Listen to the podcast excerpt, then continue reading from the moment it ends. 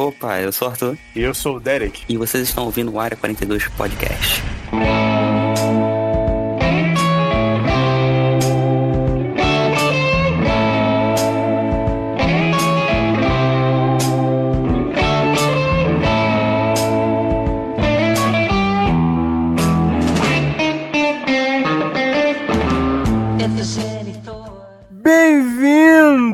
Ao Área 42 e neste programa falaremos finalmente sobre o que eu considero a maior obra-prima narrativa da atualidade, que é esse universo Breaking Bad. Estou falando de Breaking Bad, Better Call Saul e El Camino. Nesse programa falaremos muito mais focado em Better Call Saul, mas é claro que eu não vou deixar de falar do que eu amo, que é esse universo como um todo. E neste programa, pessoas, o Arthur não pôde participar. Além de ele não ter visto a série, ele tá meio ocupado hoje. Mas não se preocupe de que eu não falaria aqui uma hora e meia sozinho. Eu estou aqui com o nosso querido convidado que está retornando mais uma vez à Hora 42. Dessa vez para falar sobre uma série que ele também ama. E eu estou falando do Rafa Camargo. Se apresente aí, Rafa. Meu amigo, que honra poder falar com você aqui de novo poder participar do projeto aí que eu já falei que eu gosto muito e mais honrado ainda eu fico de ter sido chamado para falar desse tema, né? Porque Better Call Saul, sem dúvida alguma, é, se não for top 1, é top 2 série do ano aí, então realmente tem bastante pra gente conversar, viu, mano? Tô bem animado, velho. Pra mim é top 1, top 2 séries da vida, cara.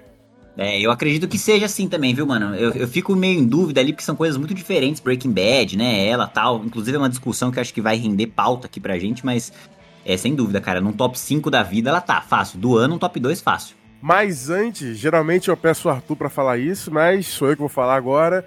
Não se esqueçam aí de seguir a gente, seguir o Área 42. Estamos no YouTube, Rafa, com toda a força. E que é isso, hein? Gravamos dois vídeos ontem para adiantar aí já duas semanas de pauta. E é isso, vídeo toda semana, podcast aqui também toda semana. Sigam a gente aí. Os links do Rafa e nossos estão aqui na descrição do podcast. E também não se esqueça de avaliar a gente se você está aí no Spotify. Vai aí no nosso perfil, tem um negocinho ali de estrelinhas. Clica nas estrelas, dá 5 pra gente. E é isso, espalha a palavra e beijo no popô. Agora sim podemos ir para o programa.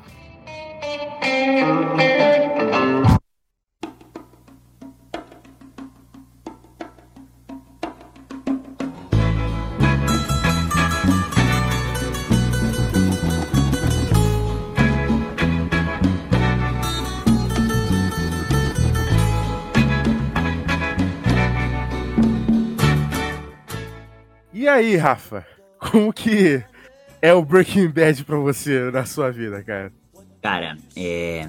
Breaking Bad foi uma parada curiosa, assim, porque eu.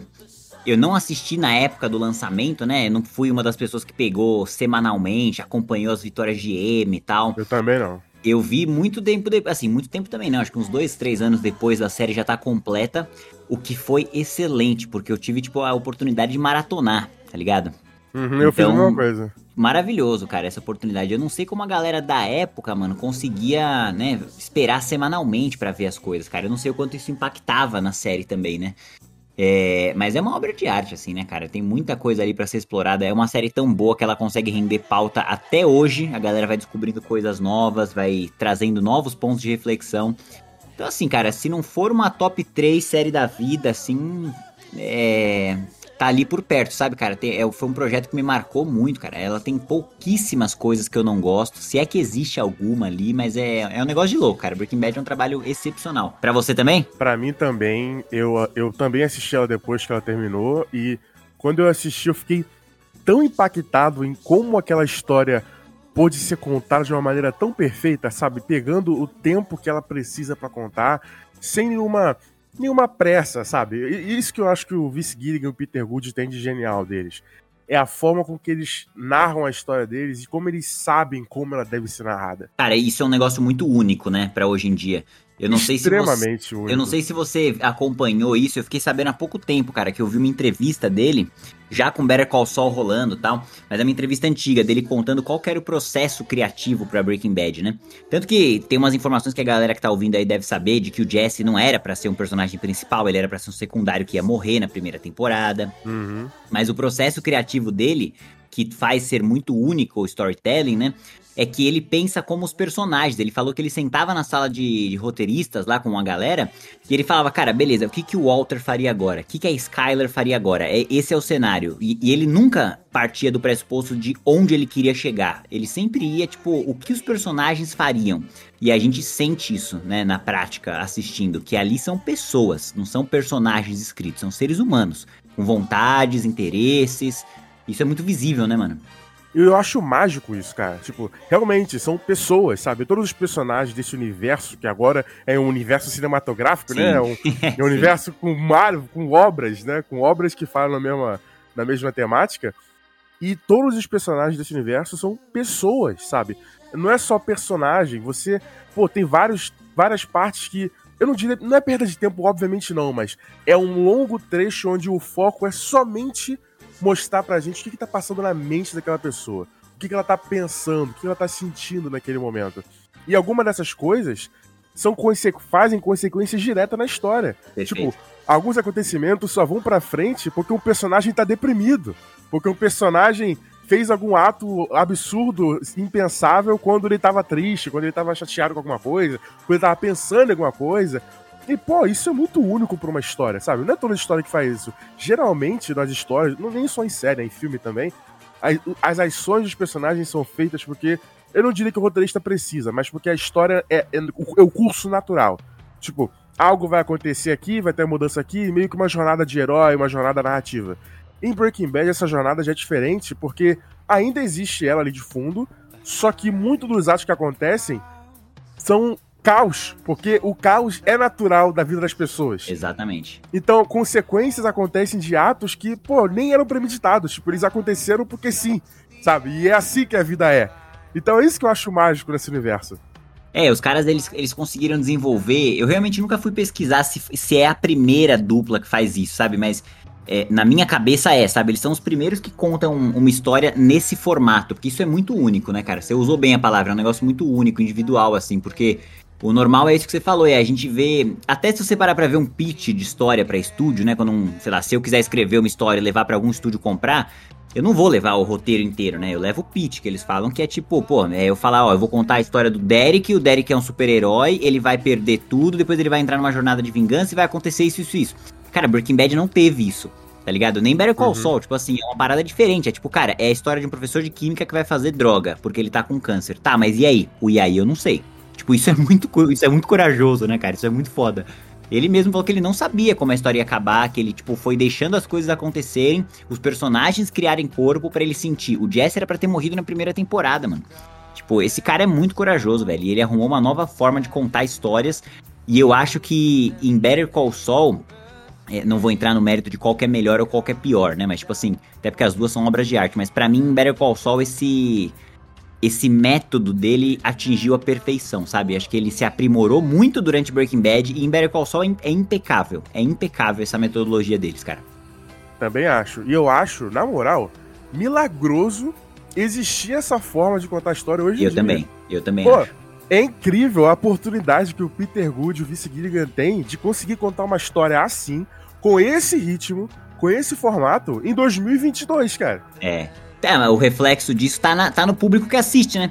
Eu não sei se você vê aí, é, tipo assim, a gente vai acompanhando, né, por meio de Instagram, Twitter, YouTube e tal.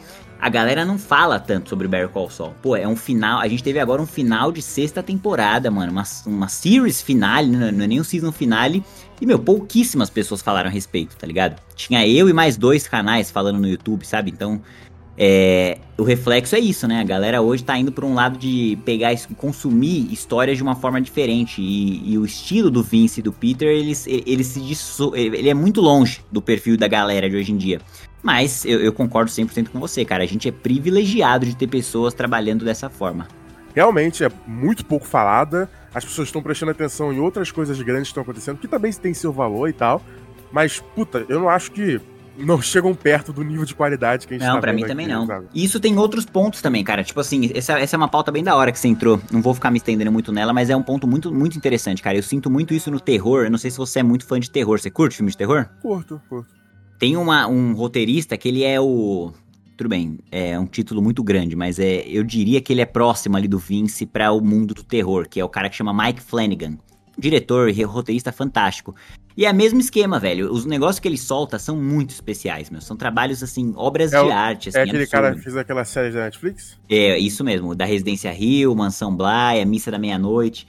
Só que aí você pega o público majoritário de hoje em dia, assim, né, a molecada mais jovem, a galera fala, ah, é muito lento, não tomei susto. Porra, cara, você não pegou a essência do negócio, tipo assim, a ideia não é te dar sustinho, tipo, o filme A Freira, tipo, Annabelle, não é essa brisa do negócio. É igual o, o Better Call Saul, é igual o Vince Gilligan, o Peter Gould, que, tipo, eles não estão preocupados em dar é, de criar desfechos mágicos e megalomaníacos. Não, cara, eles querem contar uma narrativa que vai te pegar. E, no meu caso, pegou. Eu tava no final de Better Call Saul em lágrimas. E tava bem, completamente destruído emocionalmente ali, porque foi uma parada muito potente, assim, cara. Mas a série inteira foi assim também, né? É uma narrativa que preza a- as- os personagens dela, o que, que eles sentem. E não exatamente entregar pra gente algo que seja catártico, né?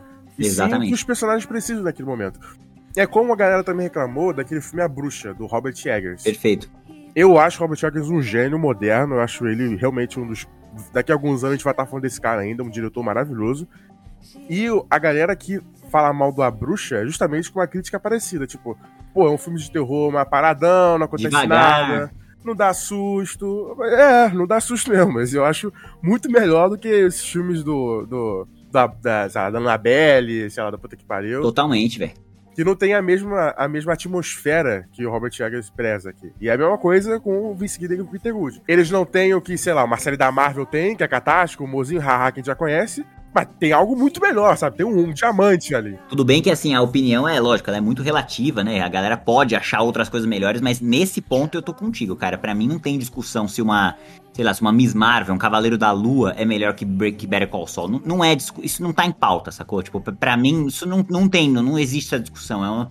Meu, a gente. Eu me sinto realmente, cara, privilegiado de poder ter assistido essa série no período de lançamento dela, sabe? De ter acompanhado. E mais ainda, cara, de ter tido um canal no YouTube pra poder cobrir. Porque, meu, eu assisti os episódios três, quatro vezes no mesmo dia pra poder gravar a análise. Então, cara, eu, eu- fui pegando coisas ali que eu acho que se eu tivesse como público comum assistindo, eu não ia ter pego. Mas é. Porque, cara, é um negócio tão interpretativo, mano. É tão inteligente o fato deles botarem uma pecinha ali, uma ceninha curta, de 5 Uhum. segundos no episódio 4. E esse mesmo negócio do episódio 4 vai se refletir lá no episódio 10, tá ligado? E a série confia que você vai lembrar, sacou? É muito da hora isso. É tipo, é uma confiança tão grande deles pra com nós que é contagiante, cara. Foi isso que me fez querer gravar o negócio. Meu, é uma série muito bem pensada, cara. Muito. Cada enquadramento, bicho. E cada vez que eu reassisto, eu não sei se. é, eu não cheguei a falar isso no meu vídeo. é, mas no último episódio de Better Call Saul, tem uma parte que eles mencionam o Chuck. E na hora a câmera enquadra no letreiro, pega Sim, meio. sim. Cara, isso é maravilhoso, bicho. Tipo assim, é, é muita inteligência, É meu. É um lindo, negócio lindo. que, putz, cara, me foge palavras, assim, meu. É um nível de detalhe em cada episódio que. Meu, em- emociona, cara. Só de pensar emociona, assim. E o público do Vince Gilligan e Peter Good, a galera que acompanha, que gosta das obras, não é só gostar, é amor, né? É o amor. público é extremamente fiel. Ao ponto que tá a gente aqui fazendo um podcast que provavelmente nem vai ser ouvido por muita gente, que ninguém tá vendo essa série, falando sobre Better Call Saul. O que fez ah, é o amor que fez você falar de Better Call Saul, uma série que não é muito falada, no seu canal também. Porque você Exatamente. queria falar sobre isso, assim como eu. Por exemplo, o Arthur não viu Better Call Saul. Mas eu, quando eu terminei, eu falei, cara, a gente tem obrigação moral de falar sobre isso, porque como que a melhor série do ano não é falada aqui? Como? A gente tá falando de série da Marvel, não vai falar dessa, dessa É obra-prima? Sabe? Mas, cara, é você sabe que, mano, pra mim o Better Call Saul, até um papo mais filosófico agora, mas é sério mesmo, velho, o, ele mudou a minha forma de enxergar conteúdo, velho, que tô falando sério, velho. É, é uma parada muito louca essa, Breaking tipo, Bad fez isso comigo. Meu, e- é, eu tava com o meu canal fazendo exatamente isso que você falou, mano. Cobrindo o- o mainstream, né? O que, eu- o que a galera queria que eu falasse. Eu soltei meu primeiro vídeo de Better Call Saul, velho, e ele deu um número legal de visualizações ali, e eu estava falando de algo que eu amo. E, cara, eu mudei um pouco minha chave, sabe, cara? Daí pra frente o meu canal não foi mais o mesmo. Tipo, eu cubro coisas que às vezes são uma bosta, mas porque eu quero ter o prazer de fazer uma piada, Jurassic World, 365 dias, de tirar sarro porque é uma bosta, mas Pô, eu não tenho mais visto coisas que eu sei que estão. O Stranger Things mesmo, cara. Eu não cheguei a soltar vídeo Stranger Things porque eu não tô afim de ver, sacou? Então eu não sei se eu, eu tenho muito o que contribuir, se eu teneu muito o que falar de uma série que, putz, já tem que tá todo mundo falando, todo mundo tem uma opinião a respeito. O impacto de Better Call Saul mudou um pouco o rumo do meu canal, até, cara. Deu, deu me sentir à vontade de falar de uma coisa que eu amo e eu perceber que a galera sente diferença em ver alguém que ama falando a respeito. Então, mano, você pode ter certeza que esse podcast vai ser bastante ouvido, sim, viu, mano? Torço muito para isso também, porque a galera que ama, ama muito muito, cara, muito. Assim como eu amo muito esse universo, desde que eu vi lá o Breaking Bad. Como eu já disse aqui, só repetindo rapidamente, eu acho genial como a história é contada. Eu amo os personagens daquele mundo, desde que eles foram apresentados lá no Breaking Bad.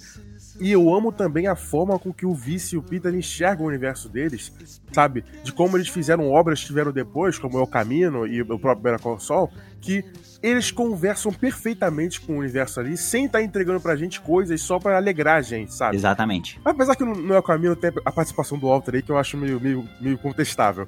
Mas, de forma alguma, isso fere a obra como um todo, sabe? Que conversa com algo que eles precisavam contar. Cara, a gente precisa contar como que esse homem, o James McGill, esse cara foi influenciado pelo irmão dele para ser algo bom, tentou, tentou, tentou, mas no final ele entrou no mundo ruim de novo e foi destruído por isso. A, a, a, a psique dele, o coração dele foi desmantelado por isso, e ele ficou num ciclo vicioso até o triste fim dele. E como Exatamente. o Jesse também, que, pô, era um moleque que pô, tinha os sonhos dele, tinha um bom coração, pô, cuidava da avó, da tia dele que tinha câncer.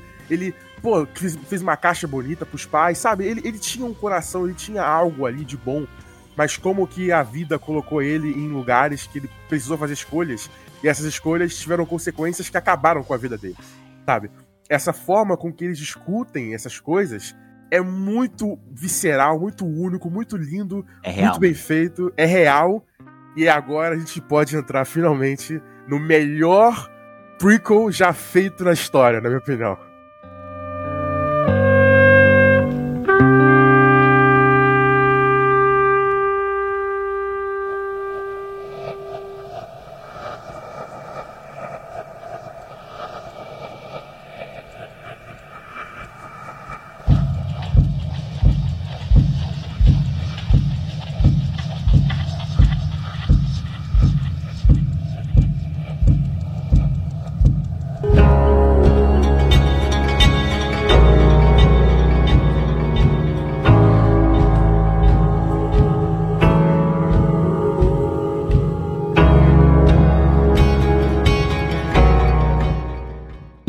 Um desafio muito grande em mãos. Contar uma história derivada de Breaking Bad sem ficar à sombra de Breaking Bad sendo diferente. E eu acho que, meu, um, o, o primeiro ponto que a gente tem que discutir, sem dúvida alguma, é que eles fizeram isso desde o episódio 1.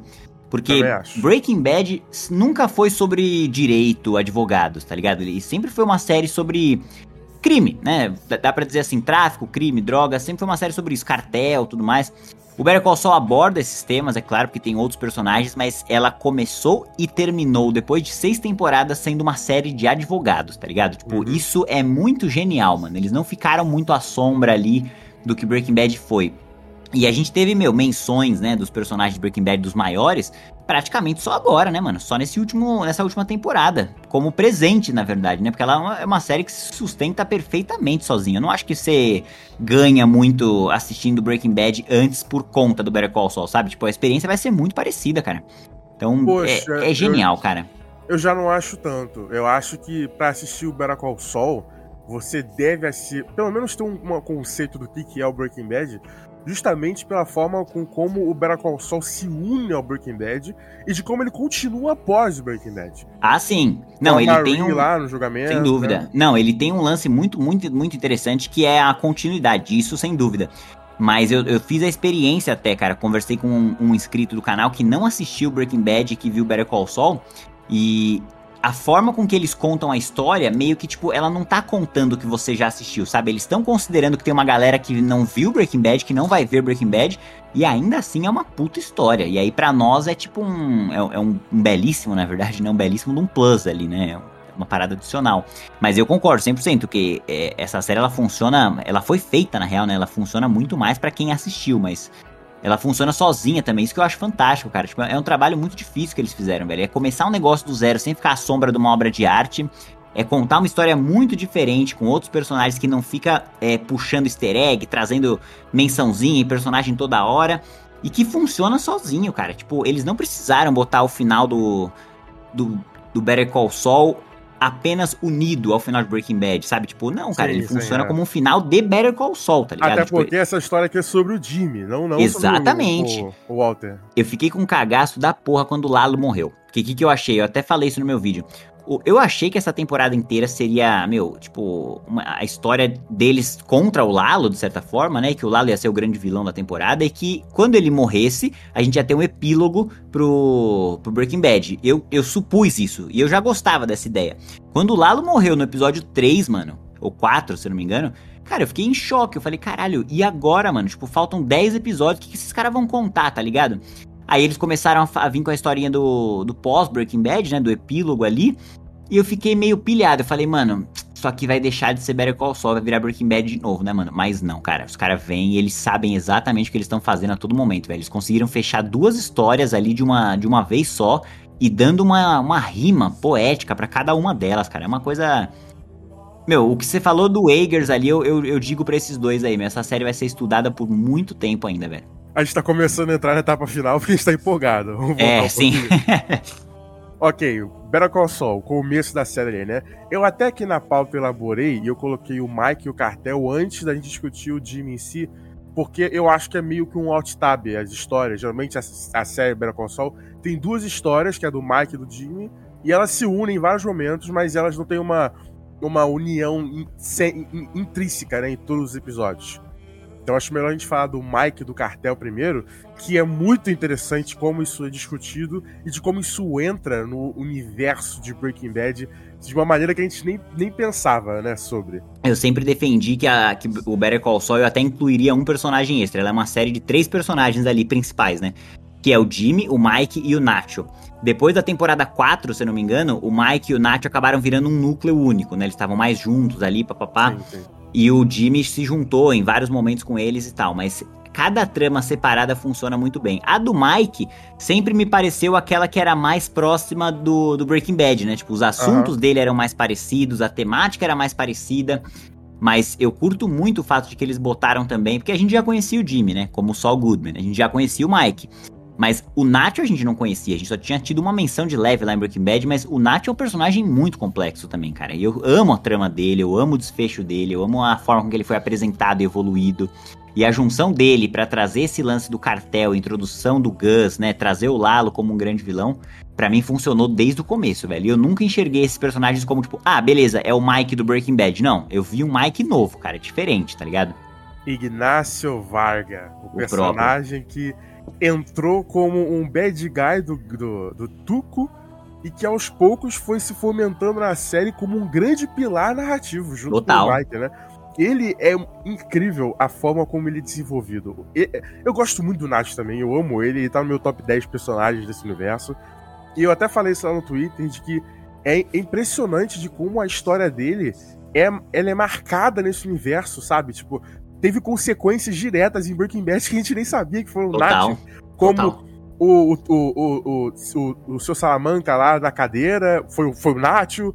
O, a parada do Mike gostar tanto do, do, do, do Jesse e ele vê no Jesse algo tipo, ah, é uma nova chance de eu ver alguém saindo daqui e bem. O que aconteceu com o Nacho de uma maneira trágica, né? Que foi a, a, a conclusão dele.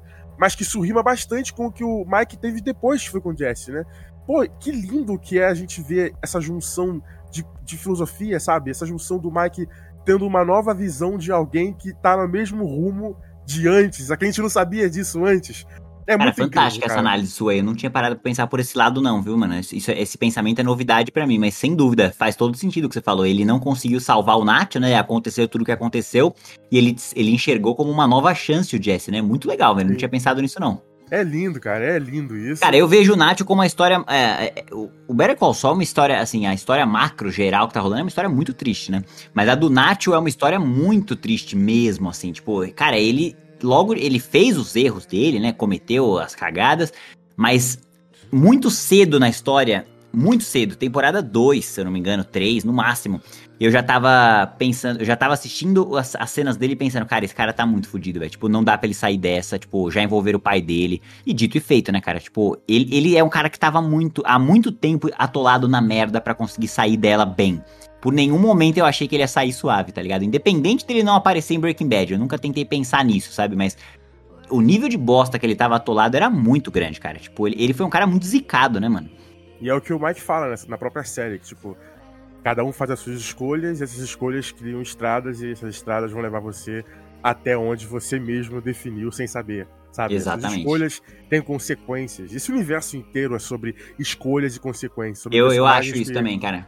Fazem escolhas e vão ter que pagar por elas em algum momento. Eu, eu acho que esse é o lance dessas, dessas das duas séries de uma forma geral, mas talvez mais em Better Call Saul mesmo, cara, que é ações e consequências. Não existe como você disse, né? Não existe nada que um personagem faz que não vai desencadear em algo, cara. Tipo, a Maria lá em Breaking Bad roubar uma simples colher vai desencadear um evento muito grande em outra coisa. Tipo, é, é uma parada muito louca, mano. É, é um seriado que dá, dá pra gente ficar horas falando a respeito. É, quando a gente entrar aqui no Jimmy, vai ficar mais triste ainda esse negócio de Aí é é e consequências. Mas eu gosto muito de como essa série desenvolve o Mike nisso, né?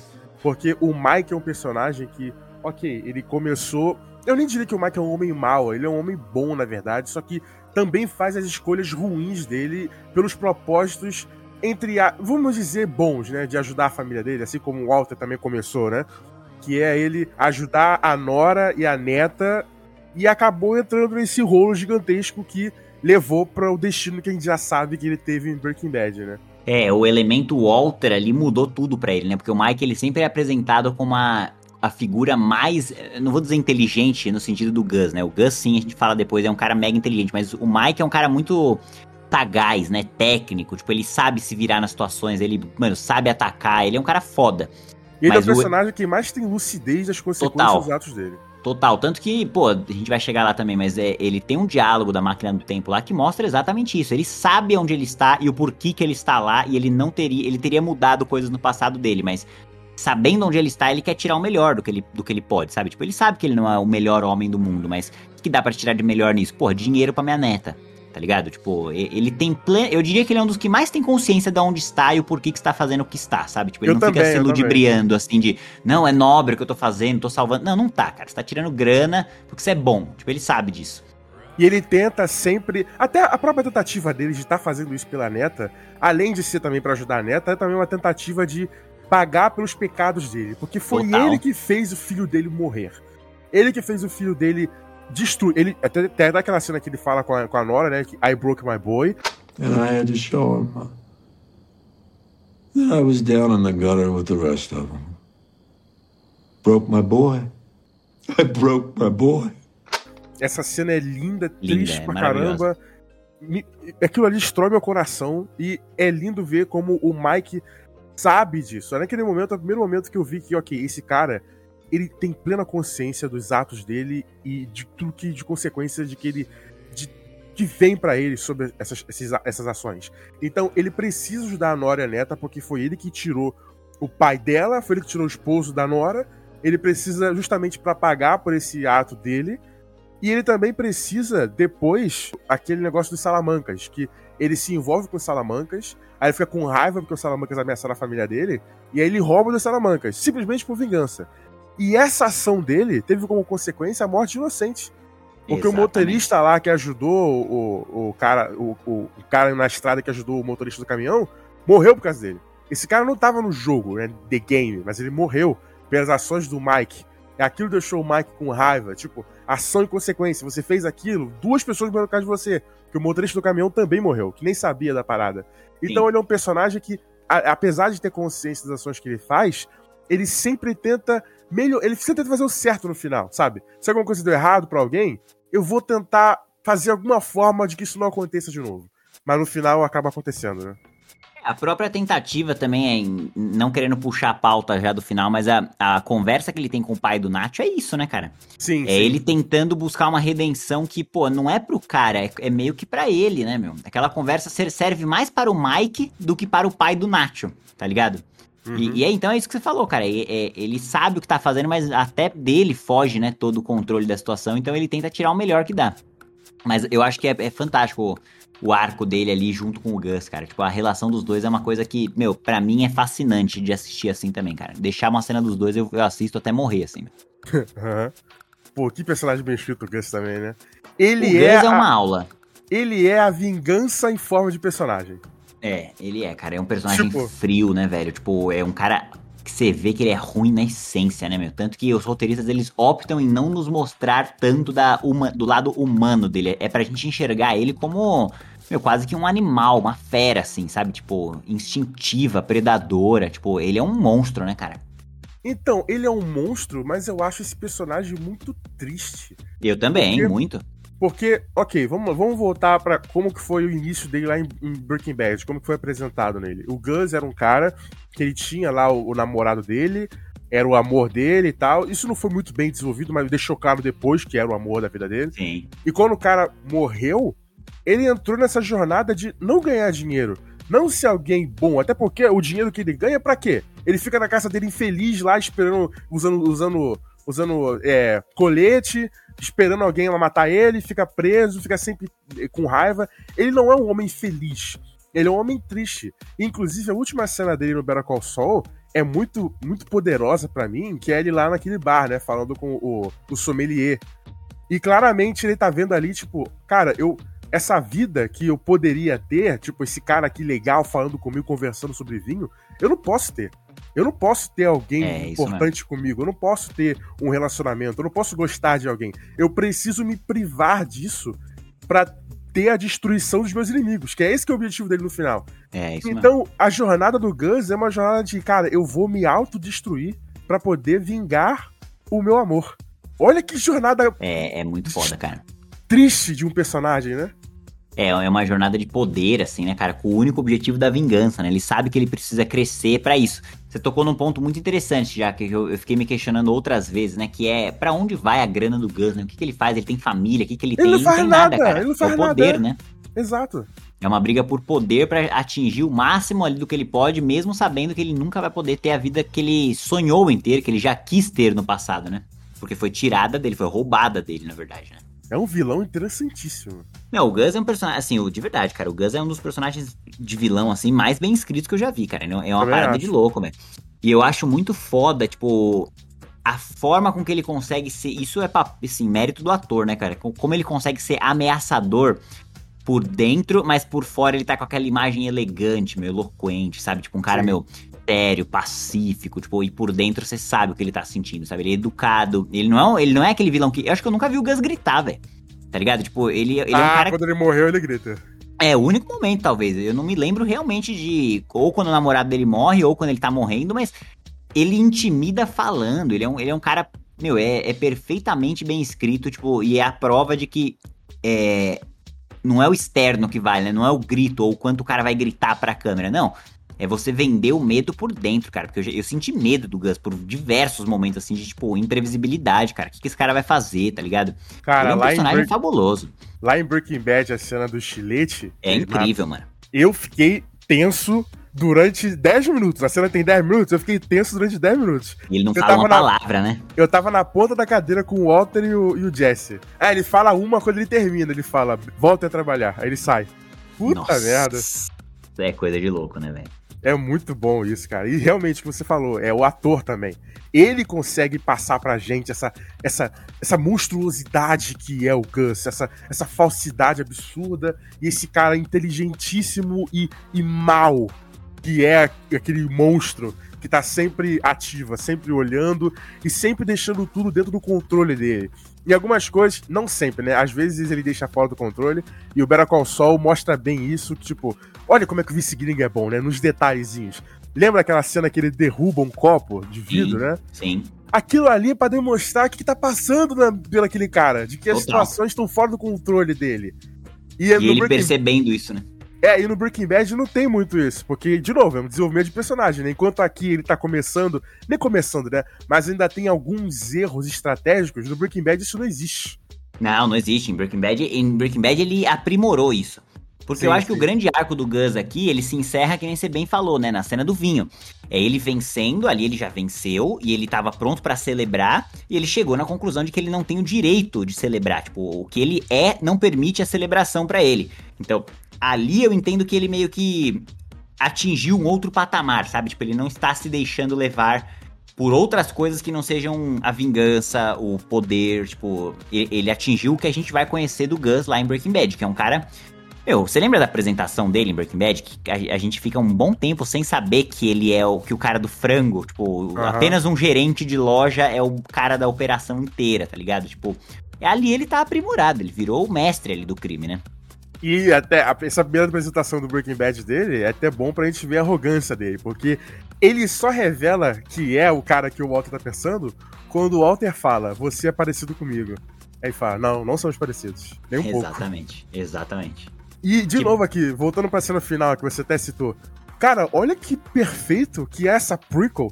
A última cena que a gente tem com esse personagem, que vai ser tão poderoso em Breaking Bad, é uma cena da gente entendendo a mente dele, o coração dele. Tipo, é ele sentado com um vinho ali, esperando o sommelier voltar, e ele deixa a nota ali em cima porque ele sabe que não pode ter essa vida e ele vai embora. Olha que foda, cara. É muito foda. Não, Breaking Bad, é, Better Call Saul e Breaking Bad também, mas mais Better Call Saul, eles elevaram ao limite essa técnica de, de comunicação não verbal, né? Tipo, Aham. tanto que essa série comunica sem falar uma palavra, não só esse momento é muito bom, mas não só nesse momento, em diversos, com olhar, com enquadramento.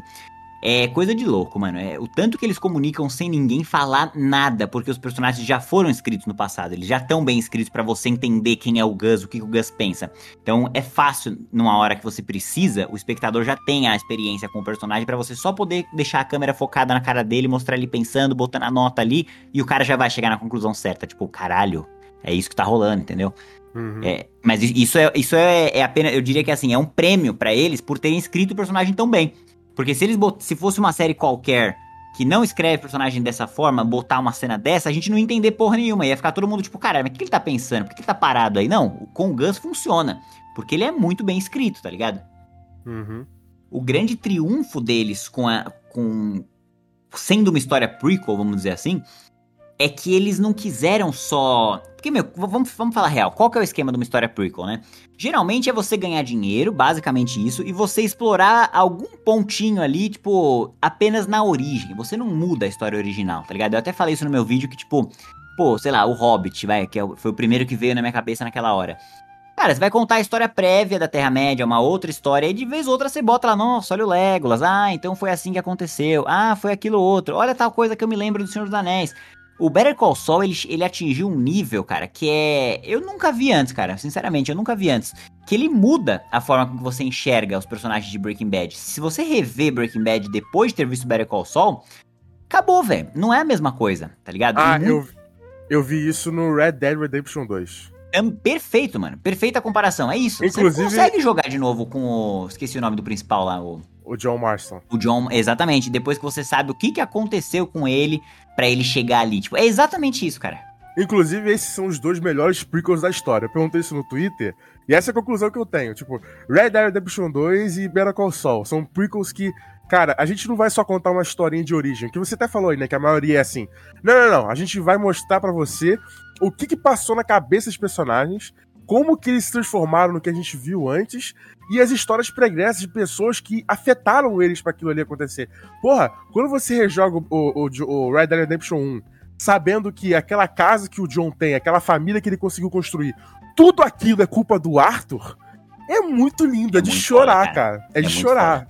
É, é assim como aqui no Better Call Saul também. Então, que venham mais prequels assim, né, cara? É, com certeza, cara, porque a ideia da prequel deveria ser essa, né? É, é uma parada que agrega a obra original, porque senão faz outra coisa, né? Não conta outra história.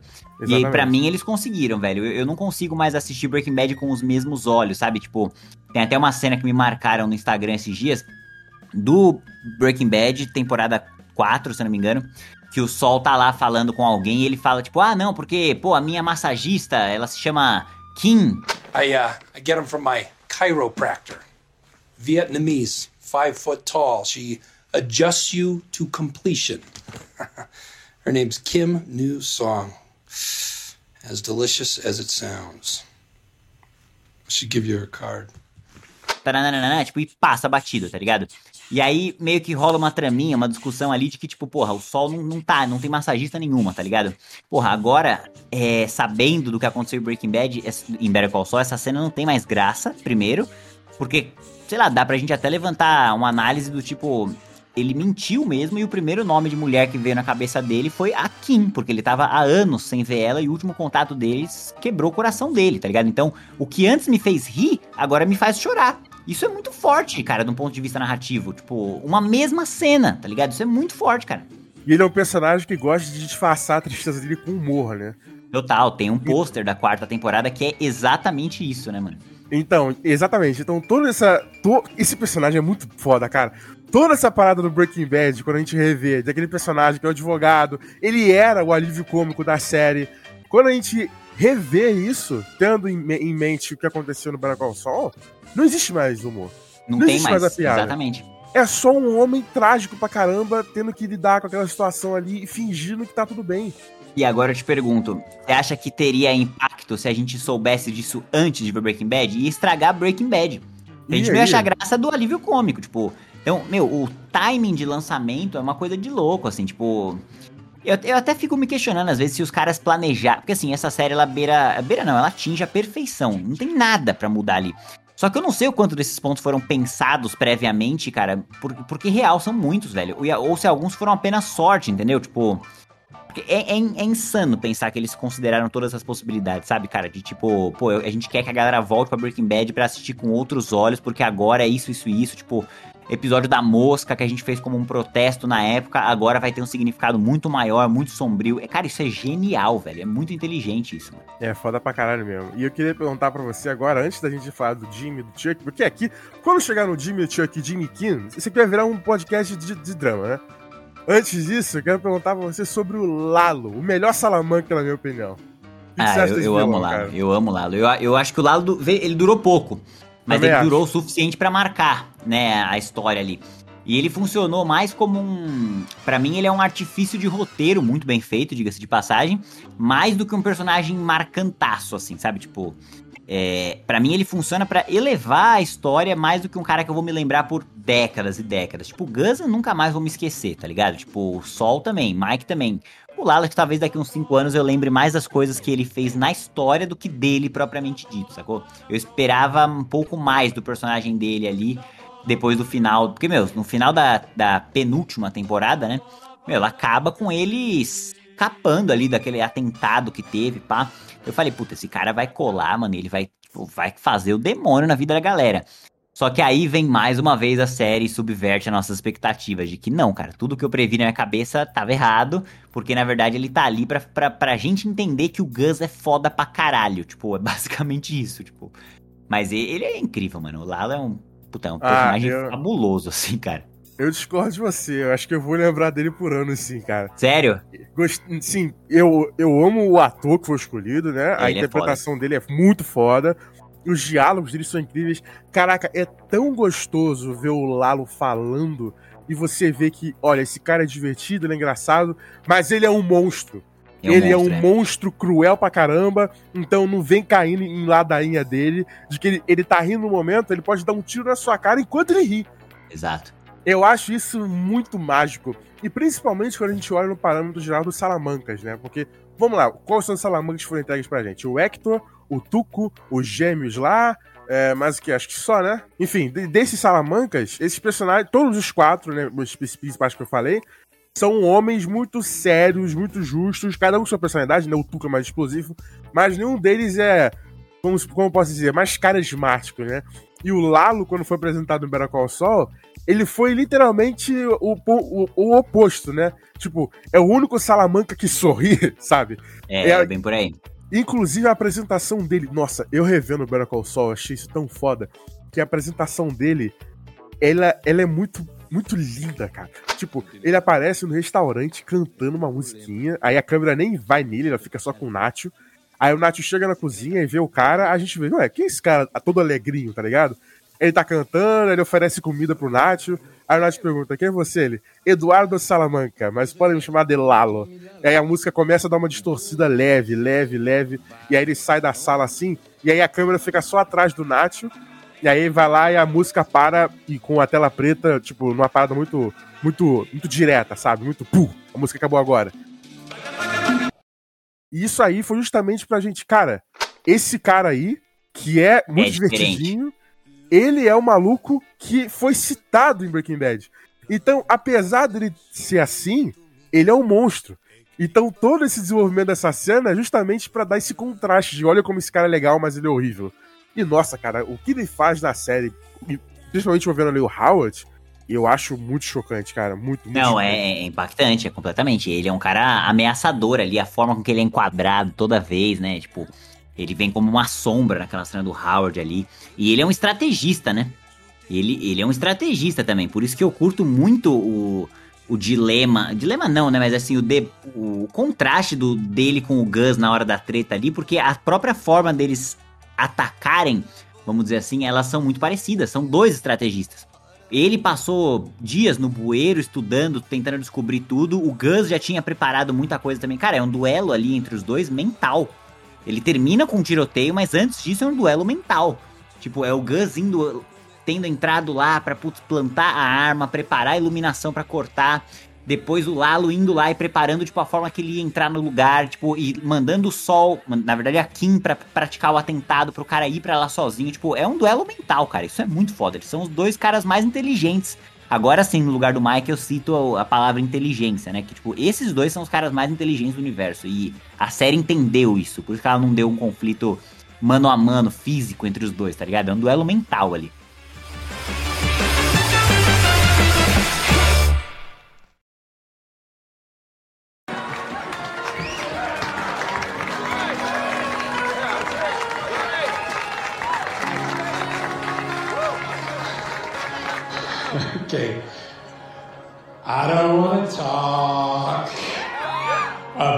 Things we've gone through, though it's hurting me. Now it's history. Get up here. No. I played all my cards, and that's what you've done to Chuck McGill, everyone! Let's hear it! Well, you say no more ace to play.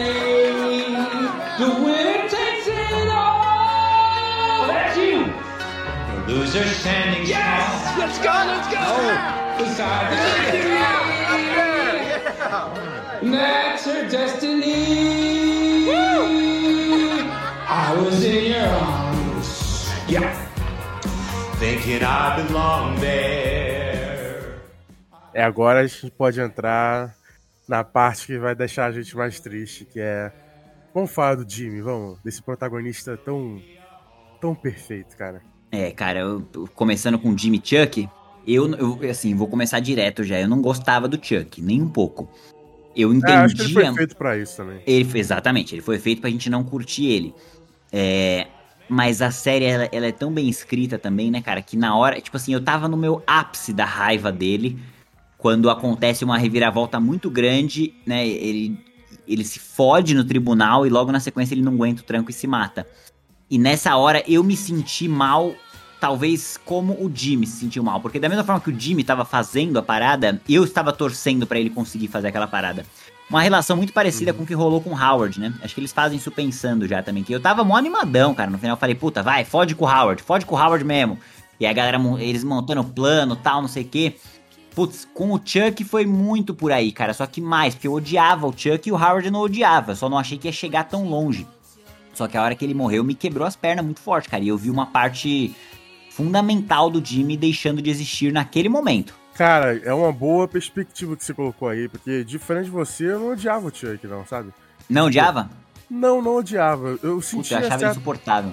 eu sentia certa raiva dele, óbvia, pelo que ele fez com o Jimmy, por ele não ter apoiado o Jimmy. Inclusive, esse negócio de de escolhas e consequências, de, de coisas que surgem na sua vida que você tem que lidar e que às vezes você não souber lidar, podem acontecer coisas catastróficas. Por exemplo, essa relação do Chuck e do Jimmy, que eu acho maravilhosamente bem escrita, né? De como o Jimmy, por ser essa pessoa mais carismática, por ser essa pessoa mais energética, sempre teve outros olhares na vida, né? E mesmo ele fazendo coisas erradas, ele sempre era o cara que a galera meio que gostava, porque ele era legal, fazia as pessoas rirem, era amigo. Então a, as consequências pelos atos dele sempre eram mais reduzidas. Enquanto o Chuck, né? Mesmo sendo esse cara estudioso, focado, porra, literalmente, claramente o irmão certo, o irmão que fazia as coisas que deveriam ser feitas, ele sempre era julgado de maneira diferente do, do Jimmy. Nunca era o cara que todo mundo gostava, nunca era o cara que te recebia o mesmo, mesmo tratamento, mesmo fazendo a coisa certa. Então, foi isso que criou essa fixação nele na lei, né? Porque a lei, ela é, ela, é, ela é certa, ela é exata, como ele diz, ela é perfeita. E, e, e ele viu na lei uma fuga disso, tipo, ok, eu não tenho esse tratamento na vida, mas eu posso ter esse tratamento na justiça. Ok, aí, na hora que o Jimmy entra nesse mundo dele, ele perde tudo, né? Ele perde Exatamente. toda a primeira dele. Por isso que esse personagem estão bem escrito, sabe? Imagina o que, que é para ele, ele tem encontrado esse reconforto que é a lei, e aí do nada o irmão dele, que ele sempre via como o Sleeping Jimmy, né? Como o cara, o, o, o, o malandrilso, que todo mundo sempre abaixa a mão para ele, não sei o quê. Esse cara entra nesse mundo de conforto dele. É, sabe? quer roubar de mim agora o que eu acabei de construir para fugir de você, né? Exato, isso é muito bem escrito. É, Puta que é pariu, cara. Mas e é que eu continuava não gostando dele porque eu sentia que ele não fazia bem pro Jimmy, assim. Tipo, ele era um cara cuzão, sabe, cara? Aham. Uhum. E, e aí, sei lá, mas, mas, isso, assim, só comprova o quão bem escrito é o bagulho. Porque, tipo, eu estava torcendo pro Jimmy fuder o irmão dele, sendo que o irmão dele, igual você falou perfeitamente, cara, tinha motivos suficientes para querer se apegar na lei. E eu acabei torcendo pra ele se fuder. Então, na hora que ele morre, é, eu sinto o que o Jimmy sentiu, tá ligado? Foi um negócio muito forte, assim, muito bem escrito e quebrou o Jimmy ali também, né? Pô, então, mas eu não, eu não torcia nem um pouco para ele se fuder, porque eu sempre via o Jimmy nessa situação como errado. Tipo, beleza, o Howard foi cuzão quando ele não apoiou o Jimmy a entrar na HHM, o que fez uma porrada de outras consequências, né? Aquilo que ele tava falando, escolha e consequência. Sim. Ele escolheu não apoiar o Jimmy, isso veio várias coisas ruins que vieram disso. Mas, tipo, eu entendo de onde veio essa, essa raiva dele, eu entendo de onde veio essa, essa atitude, e eu também entendo de onde veio a raiva do Jimmy. Então, para mim, a cena do dele na terceira temporada contra o Jimmy, toda essa história do tribunal, que é extremamente bem escrita, inclusive, e de começou lá na primeira temporada e tal, também é, é, é desenvolvido na segunda, dele, do Jimmy ajudando a Kim e tal contra o irmão, para mim é triste. para mim não é, não é uma parada que eu sinto raiva de um lado. Eu só fico triste porque nenhum dos dois estão se, se, se conciliando, entendeu? Eu, tipo... eu, admiro muito o seu ponto de vista. Eu, eu queria muito ter, ter, ter, enxergado na época dessa forma, mas eu não consegui, cara. Eu tava meio tomado de raiva, assim. Eu uhum. lembro tanto que eu vibrei naquele penúltimo, sei lá, episódio. O episódio do tribunal, né? Do Chuck contra o, o Jimmy. Eu vibrei naquele episódio, na hora que o Chuck perde a linha, começa a gritar e que, meu, ele, a gente começa a entender que aquela doença era criação na cabeça dele. It wouldn't take away from the fact that the I defendant... am not crazy! I am not crazy! I know he swapped those numbers. I knew it was 1216. One after Magna Carta, as if I could ever make such a mistake. Never. Never. I just I just couldn't prove it. He, he covered his tracks. He got that idiot at the copy shop to lie for him. Mr. McGill, please, you don't have to go. You in. think this is something? You think this is bad? This this chicanery? He's done worse. That's billboard. Are you telling me that a man just happens to fall like that? No, he orchestrated it. Jimmy. He defecated through a sunroof. And I saved him. And I shouldn't have. I took him into my own firm. What was I thinking? He'll never change. He'll never change. Ever since he was nine, always the same. Couldn't keep his hands out of the cash drawer. But not our Jimmy. Couldn't be precious Jimmy. Stealing them blind. And he gets to be a lawyer? What a sick joke! I should have stopped him when I had the chance. And you, you have to stop him. You... Cara, foi muito forte. Talvez essa sua visão é, mais bonita, até, dá pra dizer assim, é, ela é o que os caras sabiam que tava rolando, mas talvez eu tenha sido o público geral nesse caso, sabe? Que, cara, eu vivi exatamente a sequência de emoções que o seriado propôs, de tipo, eu tava puto com ele, aí quando ele morreu, eu fiquei muito mal, assim. Eu fui o Jimmy. Eu fui exatamente o Jimmy naquela sequência, Uhum. tá ligado? Foi, foi muito foda aquilo, cara. Muito foda. O Howard, eu concordo com você. O Howard, eu nunca tive raiva dele. Eu até falei nos meus vídeos que ele não merecia aquele tamanho de plano rolando com ele, tá ligado? Eu só não Até achei que ia chegar tão Howard- grande. Até porque o Howard gostava do Jimmy, né? Ele chamava o Jimmy Gostava, foi o Chuck que falou pra não contratar ele. O Howard Exato. sempre ajudou o Jimmy. Ele fudeu a Kim uma vez. E, tipo, porra, quem nunca, tá ligado? Ele não era um cara cuzão.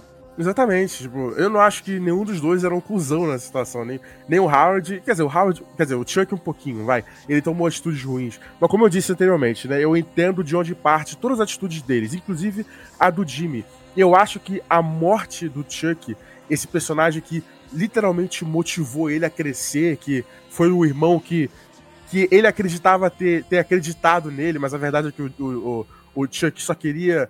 Ele até acreditou no irmão, sabe? Quando ele colocou o irmão lá pra trabalhar na firma, ele acreditava que, ok, talvez seja alguma mudança, né? Só que, de novo, né? Eu não vou falar que o Chuck aqui é perfeito.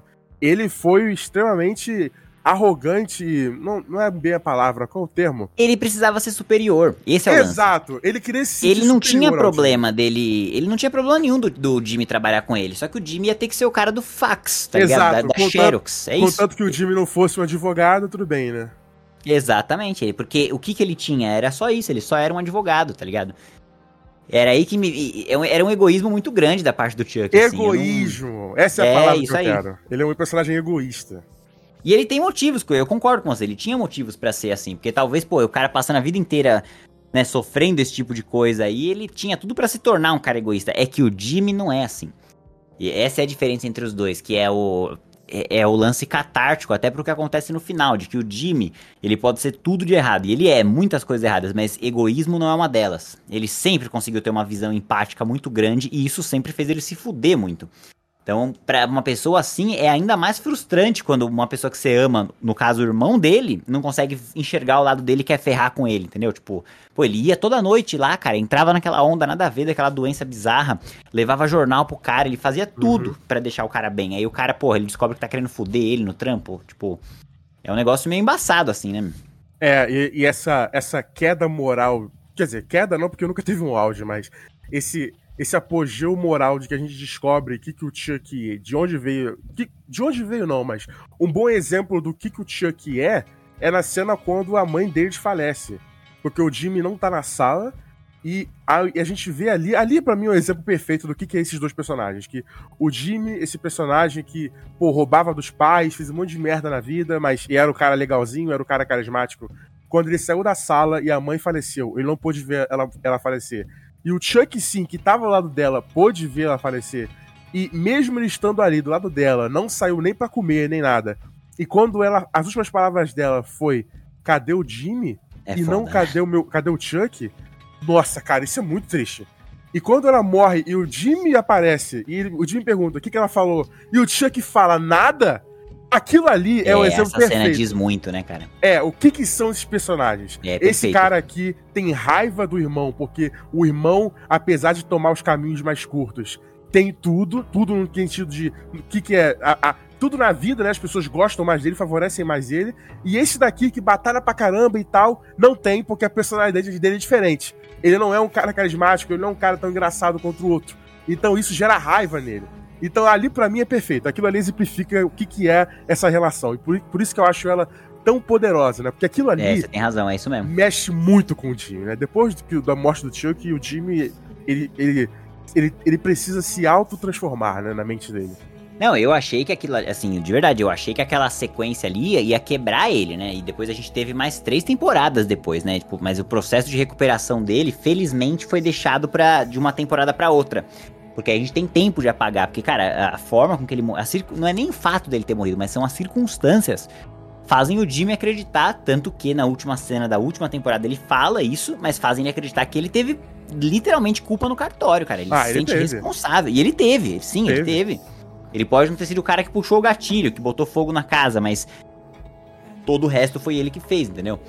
Então, mais um outro arco muito bem concluído esse do Chuck, né, cara? Pô, esse negócio dele fugir da consequência não começou ali no Chuck, mas teve bastante voz ali na, na morte do Chuck. Porque a partir do momento que o, o, o, Chuck morre, o Howard vai lá e fala por que, que ele acredita que o Chuck morreu, que é a parada do seguro, que foi culpa do Jimmy. Aí o Chuck fala assim: ah, fui eu que, que fiz ele se matar por causa do que eu demiti da HHM e tal. O Jimmy poderia ter confortado o Howard ali. Ele poderia ter, não, cara, não foi isso, foi outra coisa. Ele poderia ter ficado triste também e aceitar que foi ele. Mas ele escolheu fazer piada. Ele, é, Howard, você vai ter que segurar essa cruz aí.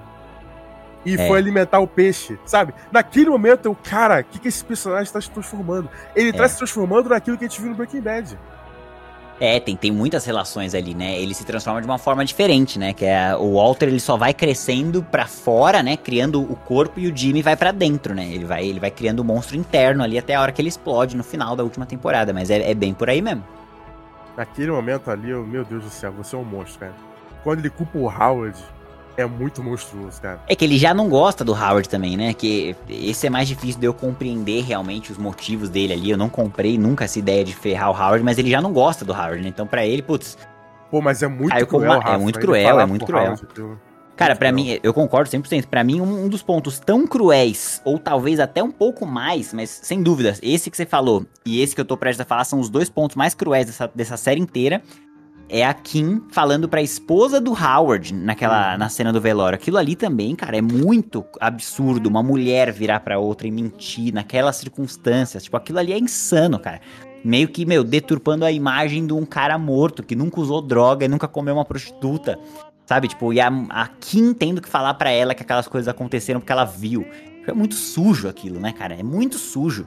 É sujo, é cruel, é monstruoso. É. E imaginar que o Howard teve toda aquela vida de, ok, ele não era um cara gente boaça sempre, era mil cuzão às vezes, mas quem não é, né, cara? Ele era um humano.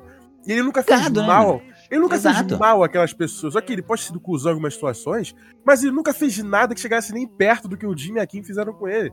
E, pô, Perfeito ele, ele tem toda aquela carreira que ele construiu. Pô, cons, conseguiu comprar uma casa maneira, tem um escritório bom, ok, teve ajuda do pai dele, mas ainda assim ele era um cara que se esforçava bastante, leu muitas conversas com clientes. Tipo, a série deixava bem claro de que ele se esforçava pelo trabalho dele. E esse cara ter toda a carreira dele jogada no lixo pelas pessoas do, no mundo ali que passaram a ver ele apenas como um viciado é muito triste isso. É, você. É acabar com o legado do cara. Exatamente, acabaram com o legado dele, perfeitamente isso. Eles Nossa, não só é mataram é ele, eles mataram a imagem dele, o que é pior. O Chuck morreu como imagem de um puta advogado, foda. O Howard não. O que, o que foi lembrado do Howard é que ele era um viciado que se perdeu que pegava prostitutas, entendeu? Não, tipo, então, é então, então, então, Rafa, eu quero deixar pior ainda isso. Porque, ok, eles fizeram isso com o Howard, mas o Chuck, ele não foi lembrado como advogado foda. Ele foi humilhado lá no julgamento. É, verdade, da... tem razão. Depois do que aconteceu com tudo, a HHM passou a não existir mais ou seja, o Chuck, a memória dele como um grande advogado, passou a não existir, as pessoas esqueceram. Tanto que tem aquela cena que o Howard vai lá e tá, tá, tá com a lata de refrigerante e ele mostra pro ajudante lá quem foi que ensinou ele foi o Chuck. Ele aponta pro quadro e o, e o garoto não reconhece. É, é verdade. E lá no razão. final, lá no final, o Jimmy fala com a advogada, com a advogada, não, com a juíza. Eu sou o, o Charles, meu irmão, foi meu irmão. Você lembra dele, o Chuck? Ela não fala nada a memória do Charles, aquele advogado maravilhoso, foi esquecida. O Howard foi deturpado. A HHM não existe. Tudo que o Jimmy e a Kim fizeram foi acabar com a carreira de pessoas incríveis. Foi isso que eles fizeram. É, é, é, é exatamente isso, cara. O poder dos dois era isso, né, cara? O, o poder dos dois era isso, né? Era destruir legados, né? Eles eram tóxicos juntos, né? Nossa, e o relacionamento é tão perfeito, né, cara? Como, como, tão bem escrito o Jimmy e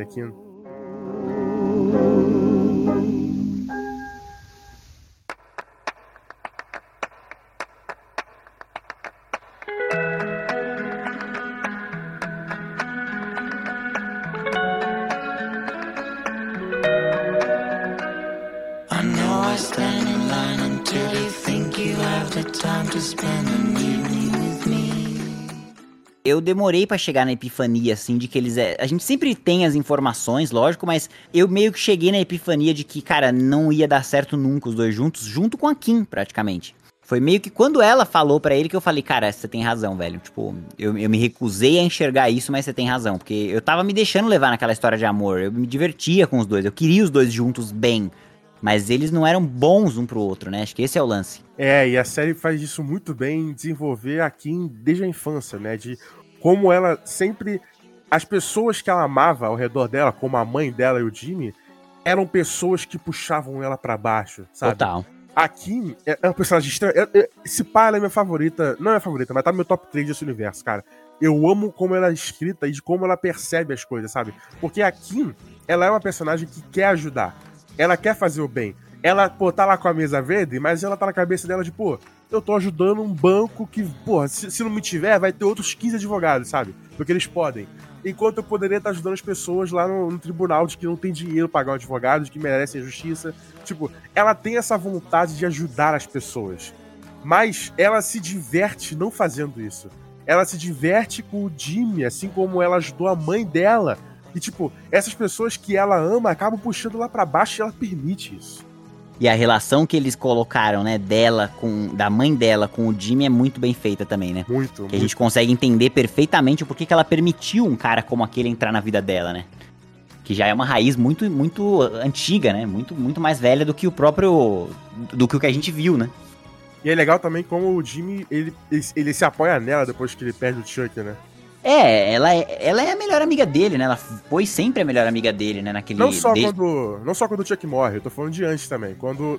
Na segunda temporada, quando o Chuck. Ele, o Jimmy vê que o Chuck não era tão legal assim com ele, né? E aí ele passa a, a ligar o foda-se pra, pra ser advogado, ele começa a, a ser o Sleeping Jimmy, né? E aí ele só volta a ser. voltar a tentar ter uma vida direita com a Kim de novo, né? Então. A Kim virou um novo pilar pro, pro Jimmy. Ele sempre precisa de um novo pilar, né? É, por isso que a gente vê a queda real dele no momento em que a Kim deixa de existir na vida dele, né? É nesse momento que ele entra nos eventos de Breaking Bad, porque não tinha mais ninguém pra segurar ele de dar aquele salto além, né? Porque a Kim sempre esteve ali do lado dele falando, tipo, não, aqui não. Pô, isso não. É, e o fato dele ter entrado Ela até onde ele. dele. Ela era o limite, perfeito. O, ele ter entrado em Breaking Bad só poderia acontecer da forma que aconteceu, sem a Kim. Senão jamais teria acontecido. Pô, e é triste ele ver que ele é ruim pra ela, né, cara? Muito, cara. Pra, pra mim, essa parte me pegou muito forte, cara. Porque, assim, eu não queria mesmo que esses dois se separassem. Eu não queria mesmo ter visto o fim do relacionamento deles. Eu curtia muito eles dois juntos, cara. É, foi muito triste pra mim a separação deles ali. We are bad for each other. Kim, don't do this. Kim, please. Jimmy. I have had the time of my life with you. But we are bad for everyone around us. Other people suffer because of us. Apart, we're okay, but together, we're poison. No, no, just tell me what I need to do to change, okay? Just tell me what it is and I'll do it. Jimmy, No, Kim, you make me happy. We make each other happy. How can that be bad? Hey, I love you. I love you too. So what? Pra mim, eu, eu, tava- eu fiquei muito triste na, na, na última temporada quando o Jimmy, o Jimmy vai lá e tenta dar o dinheiro, né, pra, pros, pros Cattlemen lá. E aí ele tá no plano de fazer, entre aspas, a coisa certa, né? De fazer a coisa menos, menos ruim, de ameaçar aqueles dois que já tinham tido, tinham tido a vida destruída, pelas consequências que eles fizeram também, né? Aquele casal. Mas a Kim, ela vai lá com um coração pior, sabe? Com um coração mais de pedra. Tipo, ah, o Jimmy é o cara que vai deixar dinheiro pra vocês, mas eu vou a pessoa que vai destruir vocês. É. Que vai ameaçar, acabar com vocês. E ela não era assim. E quando o Jimmy olha pra aquilo, ele fica meio triste, sabe? Você percebeu isso também? Sim, totalmente. Dá pra sacar que a- naquele momento ele começou a ver uma transformação da mulher que ele, que ele ama, né? Tipo, que ela tava virando uma versão piorada dele, né? Nossa, isso foi horrível. E cara. esse sentimento só vai se amplificando. No- Nos episódios seguintes, isso, isso continua acontecendo. Tipo, o fato de que algumas coisas ele percebe, outras não. O fato dele ter. é, da gente ter visto que a Kim sabe que o Lalo tá vivo e não contar pro Jimmy. Isso é coisa que o Jimmy sempre fez com ela. Então, ela tava num processo de virar uma versão piorada dele ali, né? E aí É. virou, né? Na hora do Howard, pra mim, foi a hora que ela sentiu esse baque, né? Na hora que ela tem que mentir pra mulher dele, tipo, essa hora pra mim foi o foi a decadência, foi o fundo do poço da Kim ali, né? E ela percebeu, tanto que depois disso ela some, né? Ela pede pra, pra sair. É, e essa perda da Kim é, é, é, o- é o que faz o Jimmy mudar completamente, né? Ele se transforma ali, ele deixa o Jimmy McGill morrer e se transforma no Saul Goodman. Um homem Exatamente. que é capaz de tudo pra fazer o que quer, não tem senso moral nenhum, não tem limite, né? Já que ele perdeu o limite dele. E eu gosto muito disso em paralelo com outra cena da série, que é quando o Jimmy conversa Lembra que ele foi numa reunião da HHM pra pegar alguns alunos pra ver qual ia ter bolsa de estudos, lembra disso? Lembro. E aí tem uma menina que ela tem uma ficha ruim e tal, mas ela tá se esforçando, então o Jimmy acredita que talvez ela merecesse alguma chance. Mas ela não tem, né? Ninguém vota nela, só ele. E aí, lá de fora, pra mim tem uma boa exemplificação dele falando com ele mesmo. Tipo, ele chega lá nela e fala: Olha só, você não passou. Aquelas pessoas ali nunca vão esquecer o que você fez, assim como ninguém esquece o que, que ele fez também com o Chuck, que ele fez na vida dele, que ele era o Sleeping Jimmy. Ninguém vai esquecer isso. Todo mundo vai julgar você pelo, pelo que você já foi, pelo que você parece ser, e não pelo que você tá tentando ser. Então, dane-se eles. Faz você a sua própria vida, seja melhor do que eles, tome atalhos, faça a sua vida e dane-se os outros. Aquilo ali é ele falando com ele mesmo, cara. É, é exatamente isso, tem toda razão. Isso ali me chocou muito. Caraca, ele realmente. Ele, ele teve esse estalo, né? Tipo, ok, eu não vou tentar mais. Porque no começo ele tava tentando, né? Na primeira temporada ele batalha pra caraca, cara, pra conseguir um monte de coisa. E quando os Caramel falaram pra ele, ah, você parece um advogado de gente que faz coisa errada. Ele, puta, de que adianta eu tentar tanto, né? De que adianta? É. É, eu, eu, eu sinto que assim, velho, a- essa jornada do Jimmy como um, como um todo, ela sempre foi uma. Tá me fugindo a palavra agora, mas. Sabe, sabe quando você sabe que você tem tudo. É quase como se ele estivesse se segurando pra não se tornar o verdadeiro Jimmy, tá ligado? Tipo, ele tava Uhum. o tempo inteiro se prendendo e arrumando motivos pra não ceder ao que ele sabia que era a melhor versão dele mesmo, né, cara? O Jimmy era, bo o, Jimmy era bom como o Saul Goodman, tá ligado? Aquilo ali era o ápice dele, né? Independente da moral, da moralidade do negócio, mas ele sempre tinha algum motivo pra se prender, mas a vida, como a gente acompanhou, foi mostrando nessas seis temporadas que é, não era tão justa assim também, né, velho? Ele não era o melhor cara do mundo, mas a vida definitivamente também não era tão justa assim com ele, né? Toda hora que ele acabava tentando fazer a coisa certa, algo acontecia e tipo, chamava ele de volta pro lado ruim dele. Então, eu encaro muito essa cena dele com a menininha nesse sentido também, dele falando com uma versão mais nova dele, né? E dando toques que ele gostaria que alguém tivesse dado pra ele. Exato, isso que me deixa mais triste, cara. Eu tô triste agora falando sobre isso, porque é, é, é, é, o, é o oposto da transformação do Walter, né? Porque o Walter em Breaking Bad, analisando aqui, fazendo um estudo de personagem, é uma transformação. Ele até fala isso no começo da série e eu gosto de simplificar isso pro personagem como um todo. Ele fala: a química é o estudo da transformação, é o estudo da mudança, é o estudo de algo começar pequeno e se tornar algo grande e completamente diferente. E é isso acontece com o Walter. Ele começa como um cara bom, um cara triste, um cara amargurado, um cara que tem raiva das escolhas que ele fez na vida, mas que se segura pela família ali, que tá ali, que não toma grandes atitudes, grandes feitos, apenas quer uma vida mais segura, né? E quando ele conhece a droga, quando ele tá com o Jesse, depois que ele descobre que, cara, eu vou morrer mesmo com câncer, ele se transforma em outra coisa. A ponto de, se você colocar o Heisenberg do final da série com o Otto da primeira temporada, são Não dá né, personagens. comparar. É, ridiculamente diferentes.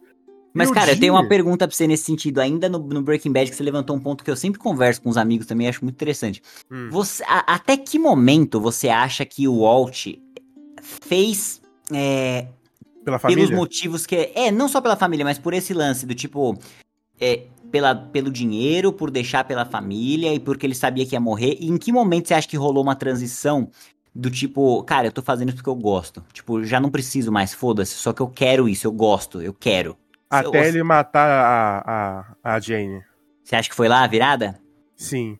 Antes disso, ele tava tipo, ah, a gente, eu preciso de 700 mil dólares, eu preciso de não sei o quê. Aí eles tinham perdido tudo por causa do Tuco. Aí eles estavam arranjando uma nova, um novo fornecedor, uma nova pessoa pra comprar, né? Nem estavam produzindo mais naquele momento. E aí o Jess tava passando por uma mudança também. E aí, quando ele viu a oportunidade de ganhar 1.6, dividir o que ele tinha com o Jesse, não precisar trabalhar mais, e ele deixou a Jane morrer, Quando ele viu que, ok, eu posso fazer a venda aqui, mas o Jesse vai ficar contra mim. Eu vou perder essa mão aqui, eu vou perder esse apoio de talvez conseguir algo mais. Então eu vou deixar ela morrer para ter esse cara na minha mão. Quando ele fez essa escolha, ele se transformou num Heisenberg. Pode crer, você tem razão. É, faz sentido. Você o também mesmo você isso? consegue fazer. Eu, eu teria que assistir de novo, cara, Breaking Bad pra lembrar desse ponto de virada, porque eu vi faz. Já faz um tempinho, cara, fazem alguns anos aí. de- Depois eu só fico revendo cenas específicas, né? Episódios específicos. Mas eu, eu, eu perguntei isso mais pelo paralelo de tipo. Porque em, em Better Call Saul ficou muito mais claro o momento da virada, né? A virada mesmo, ela é naquela, naquela situação que o, que o Jimmy. né, no- acho que no momento em que a Kim sai, né? Ali ficou clara a transformação, porque nunca foi o ponto aqui de onde vai ser a transformação. Mas isso no Walt sempre foi um negócio mais nebuloso, né, cara? Tipo, em que momento que ele deixou a moral dele de lado e os motivos que a gente inicialmente acreditou nele, né? No Better Call Saul nunca é sobre isso, né? No Better Call Saul ela sempre foi mais sobre é, a consequência, a ação, mais do que o momento em que a, a parada vai acontecer, né? É, e por Vê isso como elas são diferentes, é muito foda isso, cara. Então, por isso que eu tava dizendo, elas são bem diferentes mesmo. Porque diferente do Walter, que tem uma transformação. Eu não diria nem que é uma transformação e mais um autodescobrimento. Porque o Walter já era um homem amargurado. Ele já tinha. Ele já, tinha ele já era um homem irritado. A primeira temporada, lá, o comecinho, ele era um cara com depressão. Ele era um cara triste. Ele não era um cara que tava. que era feliz tinha uma vida diferente. Não, não, não. Ele era triste. Com as atitudes dele, com o que ele tava fazendo, com ter vendido o futuro dos filhos dele por 5 mil dólares. Ele era um homem triste pra caramba. E ele só foi se autoaceitando e se autodescobrindo de que ele poderia ser, entre aspas, algo mais, né? Enquanto o Jimmy é uma jornada de, cara, ele sempre foi o Sleeping Jimmy. O Chuck falou isso, as pessoas não mudam, você é assim. E a parada do, do Jimmy é justamente a parada ele perder os apoios. Porque ele, ele queria não ser assim. Ele queria ser o que o Chuck queria. Ele queria ser um exemplo pro irmão. Ele queria ser o que ele via como bom. Mas quando ele perde o, o fator do irmão, do irmão não apoia ele, o irmão não vê que ele vai melhorar. A Kim tava lá com ele, mas aí ela decide deixar ele de mão. Deixar ele de mão não, mas sai, acaba aquela relação. Tipo, os dois apoios que ele tinha emocional, quando ele perdeu isso, não tinha mais o que ele fazia, a não, ser tinha ele mesmo. abraçar o que ele ser ele mesmo, né? Total. E tanto que eu acho que, completando o que você tá falando, a hora da virada dele de novo, talvez uma segunda virada ali, é quando o Walt, né, mais pra frente, no último episódio, vira pra ele e fala: Ah, então você sempre foi assim, né? Exato. Pô, aquilo pega muito forte nele, que tipo, caraca, fiz tudo isso pra chegar aqui, né, velho? Tipo, pra, pra estar aqui sendo a mesma pessoa que todo mundo me falou que eu era, tipo. ele deve pega ter muito lembrado do forte, né? Chuck naquele momento. Exatamente. Tanto que eu- eu- no final, né, cara, já passando pro final assim de leve, mas é. é para mim esse arco é, é maravilhoso, cara, porque foi só no último momento que ele podia, mesmo que ele. Mesmo preso, mesmo sem ter nada ali mais esperando por ele do lado de fora, mas ele optou em não ser o Sleeping Jimmy uma última vez, né, cara? Tipo, dá pra dizer de uma forma triste, mas poética, que ele venceu, cara. Ele conseguiu o que a gente queria que ele tivesse feito antes, mas ele fez, ele venceu. É muito lindo, cara. Essa- esse arco é muito lindo, velho.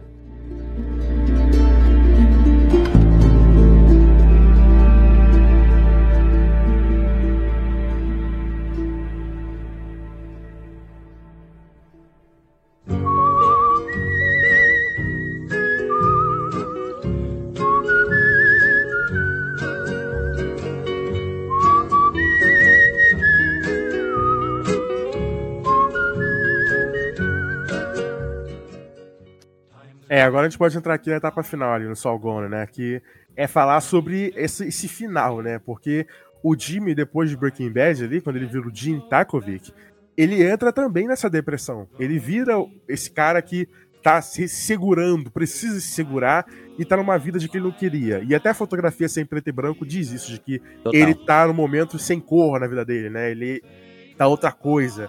E essa parada toda do Jim Takovic, que é, os primeiros episódios de toda a temporada começam assim, é sobre isso, é sobre como que o Jimmy tá tendo que lidar com ter perdido literalmente tudo. É, eu, eu- acho que é bem por aí mesmo, cara. É, ele, as linhas temporais diferentes, elas já quebram o paradigma que a gente sempre tem, né? Do preto e branco ser o passado, aqui não.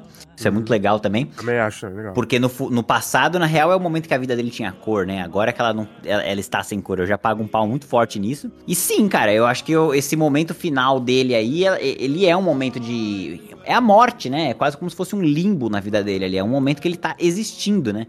Ele não tá vivendo, ele tá existindo só. Tipo, ele volta levemente a viver na hora que ele faz aquele, prepara aquele roubo no mercado, no, no shopping e tal. Uhum. Ali você vê os sintomas do Jimmy aparecendo de novo e ele vivendo de novo, né? Mas, tipo, ele sorria, uma das primeiras vezes que ele sorria ali, até isso os caras pensaram, tá ligado? Até nesses pequenos detalhes os caras pensaram. É, e a gente vê que ele só é feliz quando ele tá sendo o, o que ele é, né? O que Exatamente. O Chuck, o que o Chuck disse que ele era. Ele não tem outra fonte de felicidade, né, brother? Ele não tem outra. Ele nunca conheceu outra fonte de felicidade. A que ele conhecia chamava Kim Wexler e saiu. Exatamente, cara. E eu gosto também de como esse final ele, ele diz muito sobre eles dois, porque, ok, o Jimmy tá ali naquela vida horrorosa dele, triste, reprimido, não podendo, sabe, sozinho. Ele mesmo diz isso, né? Que ele perdeu todo mundo, não tem mais ninguém. E ele só consegue ser feliz fazendo aqueles roubos ali que ele faz. Ele só consegue ser feliz quando ele tá no jogo. Enquanto a Kim, ela tá também triste, ela tá também depressiva, tá, tá também fugindo do que ela deveria pagar. Eles dois estão fazendo isso. Só que a Kim, ela só se sente bem de novo quando ela faz a coisa certa. Enquanto o Jimmy é o oposto. É verdade, né? Eu não tinha pensado nisso, mas é bem por aí mesmo. A Kim só ficou bem quando ela falou a verdade, quando ela sofreu as consequências disso. Não diretas, mas enfim, só de falar a verdade já foi um peso que saiu do, do ombro dela. E quando ela foi ajudar as pessoas lá naquele negócio de dela ser uma, uma ajudante da advogada, aí, né, ajudando as pessoas de graça. Pô, ali ela se sentiu bem de novo, porque ela tá fazendo o que ela queria, né? É, exatamente isso. É, eles, eles traziam mal no outro, né, cara? Tipo, é meio que o que a gente já falou. Eles, eles traziam mal um no outro de formas diferentes ali, né? Só que a Kim sempre foi o lance que puxava o Jimmy, impedia ele de ser a pior, pior versão dele mesmo, né? Ela era a humanidade do negócio. Ela era a advogada que queria fazer pro bono. Ela sempre foi a que queria ajudar os mais necessitados. Ela que empurra o Jimmy pra ir trabalhar com os velhinhos. E ele começa a tentar tirar proveito até disso, tipo, ele era o Sleeping Jimmy mesmo, né? Por isso que, pra mim, é muito bonito eles concluírem esses dois arcos de uma forma até meio uníssona, se se é que dá pra usar esse termo, de que eles percorreram uma trajetória meio separada, mas eles, eles caminharam pra um final semelhante, tá ligado? Tipo, de uma forma muito distante, um cada um de outro, mas que só somou. Porque ela ajudou ele indiretamente a, a, a conseguir finalmente deixar de ser o Sleeping Jimmy. E ela só conseguiu entender quem era Kim e o que, que ela precisava fazer por conta dele. Porque ela gostava daquilo. Não dá pra gente esquecer disso. Que ela curtia. Ela chega a falar tipo, eu me divertia muito. Eu adorava fazer isso. E isso era muito errado desde sempre, né? Não é que ela descobriu agora que era errado. Ela já sabia que era errado. É foda, É. né, cara? É, foda. muito- É muito foda. É E pra foda mim- pra caralho, velho. E o ápice disso pra mim é quando chega ali, quando o, a, a mudança que ela causa nele de novo pro bem, né? Porque, ok, ele foi pego, o Gene Takovic, ele conheceu ali a Marie, ele viu ali na cara dele, na frente dele, a verdade, a Marie falando o que, que, o que, que o Hank era, de que essa história dele com o Walter, ela só levou a destruição pra pessoas boas, de que pessoas boas morreram e ele e o Jesse estavam vivos ainda. O Walter viveu um ano ainda depois, depois do Hank, sabe? Tipo, essas coisas que ele fizeram, as consequências disso foram terríveis, foram terríveis. E naquele momento ali, ele ainda não tinha dado a Ele não virada. tá nem aí. Ele não tá nem aí Exato. naquela hora. Naquele momento ali, cara, eu falei, cara, você. Eu, eu falei enquanto eu assistia, você é um filho da puta. É, ele era mesmo, Sabe? porque ele ainda mete um discursinho que me, me- eu caí no papinho dele. Eu Tipo, também. aí, a hora que ele termina o discurso falando assim, e aí, você acha que o júri vai comprar essa? Tipo, eu falei, que desgraçado, É um filho da puta, é um que filho, da, puta. mano. Na frente da Maria, tá ligado? Puta do escroto, né, velho?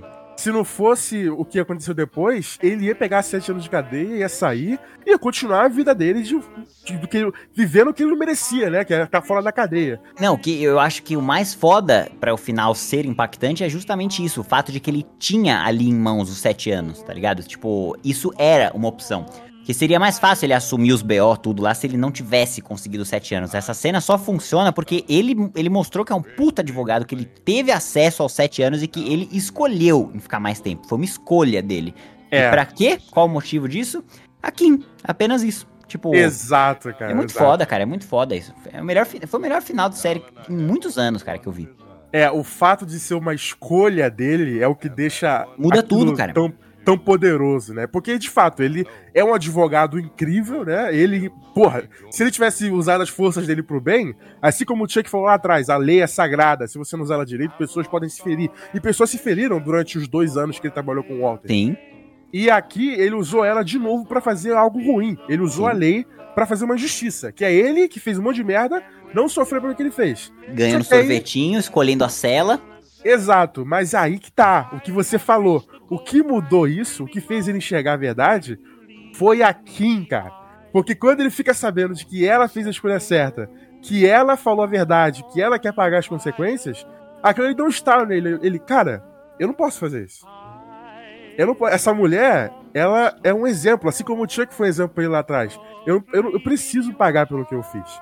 E aí que entra esse fator da escolha, de que entra o julgamento com uma entrada maravilhosa, né? Aquela Incrível. música incrível, tá tocando aí agora. Eu vou até aumentar o volume dela aí.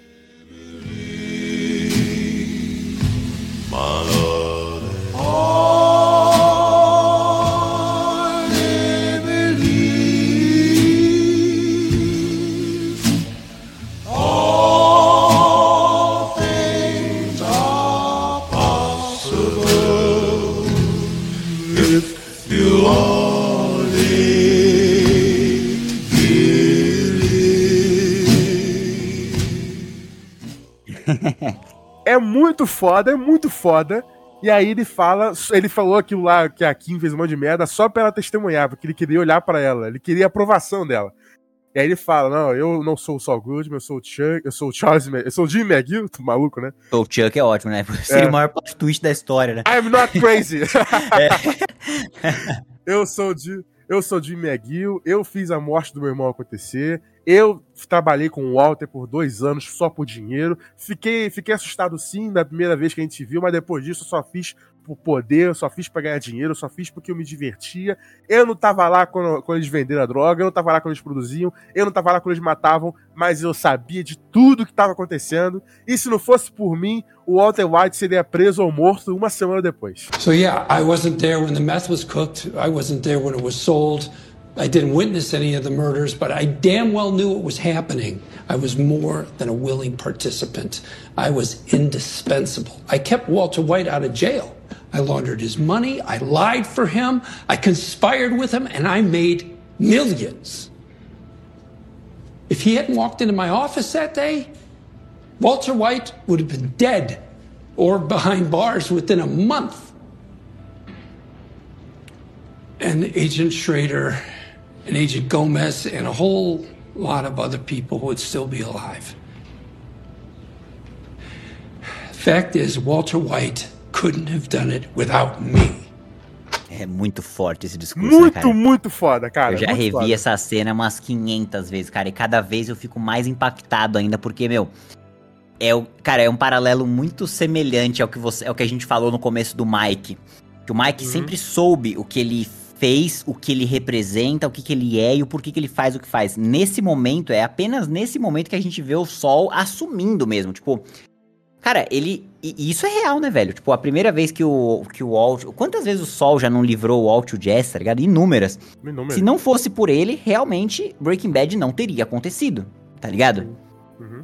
É, então é, é muito foda isso, cara. Ele assume realmente o protagonismo do negócio e fala, mano, se não fosse eu, aqueles dois caras teriam durado uma semana. Tipo, eu sou a mente por trás do bagulho, a verdadeira mente por trás do bagulho, pra isso aqui não acabar, tá ligado? É, é muito foda, cara. É muito foda aquele final, velho. Eu acho muito poético como o Vince e o, e o, e o- Peter Gould, ele- eles enxergam como que deve ser a conclusão desses personagens. Porque esses personagens, protagonistas dessas histórias, o Jesse, o, o Sol, o Jimmy e o, e o- e o Walter, são personagens que fazem escolhas ruins, são personagens que se envolvem em vidas ruins, são personagens que sofrem consequências drásticas e que às vezes, assim como na vida real, eles fazem desculpas pra eles mesmos, né? A desculpa do Walter era que ele fazia aquilo pela família. A desculpa do Jesse era que o senhor White me colocou nisso, o senhor White me colocou nessa parada, o senhor White que me fez fazer isso tudo. A desculpa do Jimmy era que, ah, eu fazia dinheiro, ah, eu tô dentro da lei, ah, eu sou só um advogado. Essa é a desculpa dele, sabe? Ah, eu tava assustado. Mas não, cara, a verdade é que o Walter fazia aquilo tudo porque ele gostava. Porque ele se sentia bem. Porque ele sentia que tinham roubado uma vida de gloriosa dele e ele quis conquistar um império. Ele quis fazer um império, ele quis fazer tudo aquilo. Ele se sentia bem fazendo o mal. O Jesse, ele entrou naquilo, ele era um adulto, ele não foi coagido, ele entrou porque ele quis, ele fez merda porque ele quis, ele fez droga porque ele quis. Ele muitas vezes era controlado pelo Walter sim, porque o Walter era um monstro, mas ele escolheu ficar do lado do Walter, ele escolheu não ir na polícia, ele escolheu é, roubar a casa dos próprios pais lá, não dar dinheiro que eles, que eles, que eles tinham que ter. Ele fez as escolhas. E o Jimmy também, ele escolheu fazer isso tudo. Então esses personagens, eles terminam se aceitando. O Walter falando lá com a Skyler, o, o, o, o Jesse falando com os pais, ó, não, a culpa não foi de vocês, foi toda minha. E o Jimmy aqui falando a verdade pro juiz, aceitando a culpa dele e sendo preso e tendo aquele olhar da Kim, que é a única recompensa que ele quis ter, cara. Eu acho isso perfeito, cara. Perfeito. É, eu também, eu não mudaria absolutamente nada nesse final, cara.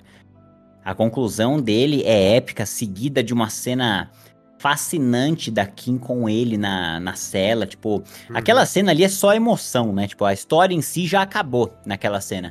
Ela acabou no momento em que ele decidiu assumir isso que você falou na, no tribunal. Mas aquela cena é, é puramente emoção, cara. Que é a gente pô, sacar o que aconteceu, ter, ter, um tempo de assimilar, enquanto a gente recebe uma belíssima homenagem ali a um dos primeiros encontros deles na série e, e, e, dando uma espécie de recompensa pro Jimmy pelo que ele fez, né? Porque também não foi fácil, né, o cara assumir aquilo ali, sendo que ele tinha, meu, totalmente a condição de sair com sete anos, não, ele assumiu, então é no mínimo justo que ele tenha algum tipo de recompensa, mesmo que mínima, né? E essa recompensa para ele foi ter a aprovação, a aceitação da Kim. Era tudo que ele queria, cara. Isso é muito forte, velho. Isso é muito foda.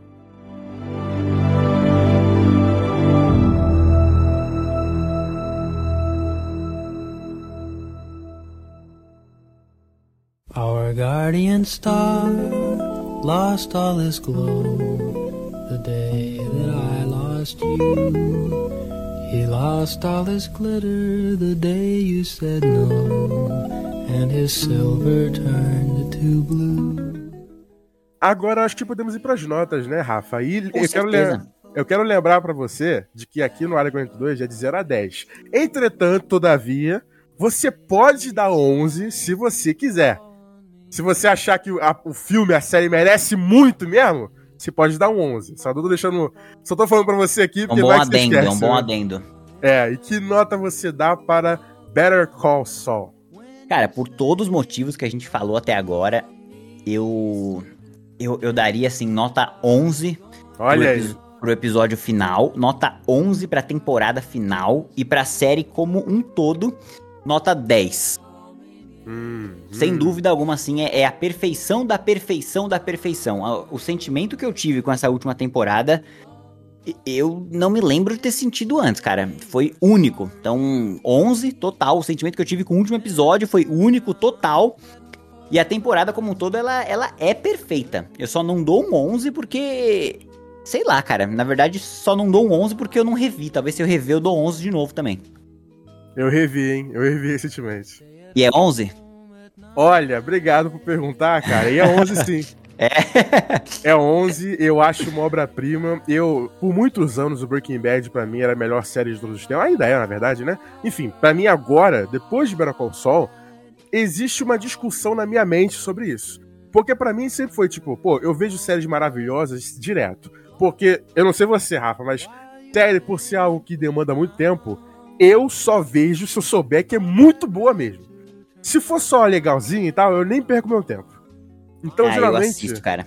Eu, eu só começo se eu souber que, ok, essa série aqui, eu vou render um tempo nela, mas vai valer a pena pra caramba. Por exemplo, recentemente eu vi Succession da HBO. Maravilhosa. Eu acho incrível, uma puta série incrível pra caramba, nota 10. Ah, eu vi Sopranos. Incrível também. Sabe, Game of Thrones, é a mesma coisa. Agora Casa do Dragão. Só comecei porque eu sei que o universo é bom, então eu comecei a ver e tal. E por isso que todas essas séries que eu vejo que são muito boas, eu sempre coloco elas, ok, elas são muito fodas e tal, The Office, enfim.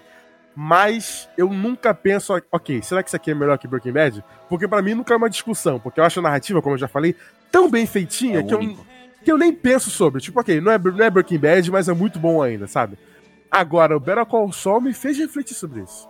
Será que é melhor que Breaking Bad? Sabe, em alguns momentos eu penso sobre isso. Eu vou te falar a real, assim, meu. Eu, é, é que é muito papo de, de crítico, né? Isso, mas tipo. sendo bem sincero, tem coisas que são muito incomparáveis, né? É, Uhum. eu acho, por exemplo, uma das melhores séries pra mim até hoje é, uma é aquela que eu comentei da Maldição na Residência Rio. Uhum. Eu tava em prantos no último episódio, chorando que nem um bebê. Que narrativa bem feita, cara, sem nenhum furo.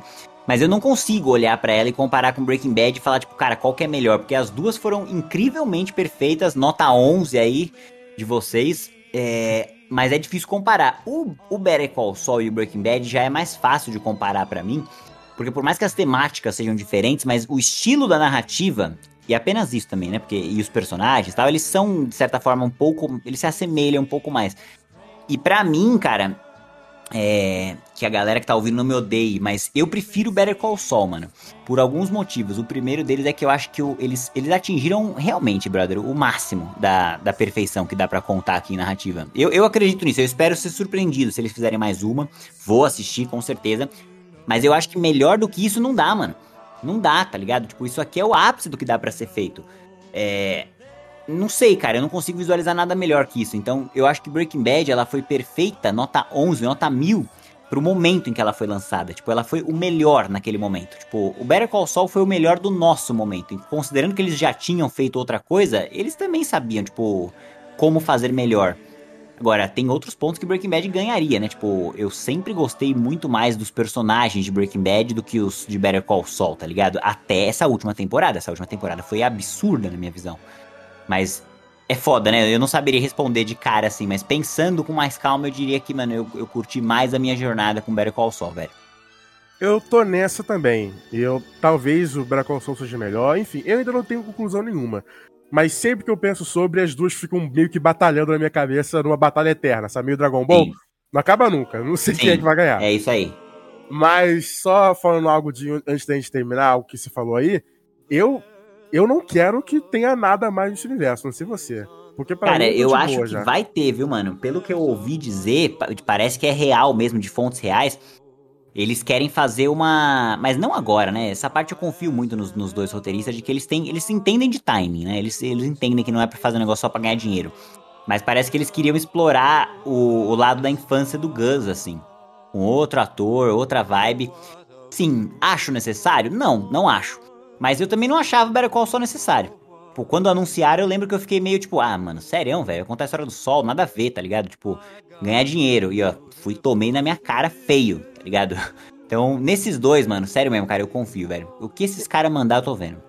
Eu também. Se o Vice Guilherme e o Peter Good fizerem, eu vou ver. Agora. Ah, e se eles não fizerem, fudeu, eu concordo com você, fudeu. Então, o Vice Gilligan já falou que não quer mais fazer nenhuma obra no universo do Breaking Bad. Ele falou recentemente numa entrevista de que ele queria fazer outra coisa, tipo, outra história, outro, outra parada. Ele não queria ser conhecido como um, um mágico de um, de um truque só, isso que ele falou. Pode crer, faz Então, sentido. A chance dele voltar, eu acho que é pequena. O Peter Good pode fazer, eu confio nele também. Mas, pô, eu acho que tá tão perfeito o El Camino do Breaking Bad Better Call Saul que começar outra história, sei lá, eu não consigo ver isso acontecendo, não. Não, eu também não. E eu acho que o primeiro ponto é que teria que esperar algum- uns- alguns anos, né? Não é nem meses, é tipo anos. Pra gente ter um impacto bom, né? Mas, Mas eu, eu, Hã? de todos os personagens que pode ter alguma história maneira, o Gus é, tá no ápice. assim. É, eu acho que o Gus ou o Mike, velho. Apenas. Ah, só o Mike. com outros que atores. O que, que vai contar do Mike? Como ele virou policial? Eu curtiria um pouco a ideia, mas assim, de novo, é, caso eles queiram fazer, né? Tipo, eu, eu não sinto a necessidade de.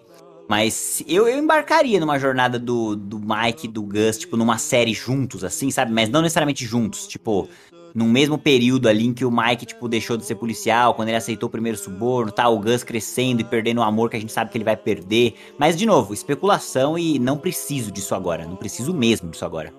É, acho que a gente pode terminar assim. E eu queria terminar esse programa, além com essa conversa maravilhosa que a gente teve, com notas 11, eu queria terminar com a música Pina Colada, do tio Jimmy Canta. Perfeito, perfeito. If you like pina coladas, getting caught in the rain.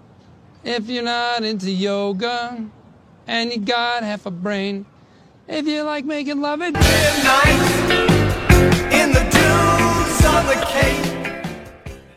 Então, Uma das melhores cenas de karaokê da história do cinema. sim, da, da humanidade, se, se. Então, É isso, pessoas. Espero que vocês tenham gostado. O canal do Rafa tá aqui na descrição. Vão lá no Instagram dele, no canal dele. Comentem lá, vim pelo Área 42, tá? É isso. E é isso. Espero que vocês tenham gostado. Esse é o primeiro programa sem o Arthur aqui. E falamos sobre essa série maravilhosa. E vão ter outros programas maravilhosos. Semana que vem também de novo. Não se esquece de seguir aí o Área 42. Segue lá no Instagram também. Segue no Twitter. Segue no YouTube. Dá like lá nos vídeos. Tá saindo coisa aí toda semana. Semana que vem vamos falar de Senhor dos Anéis. E na outra semana vai ter um vídeo especial aí. Então é, vai ter um podcast sobre os seus anéis um dia. Vixe. Vixe mesmo, concordo. e é isso, pessoas. Beijo no popô e até semana que vem.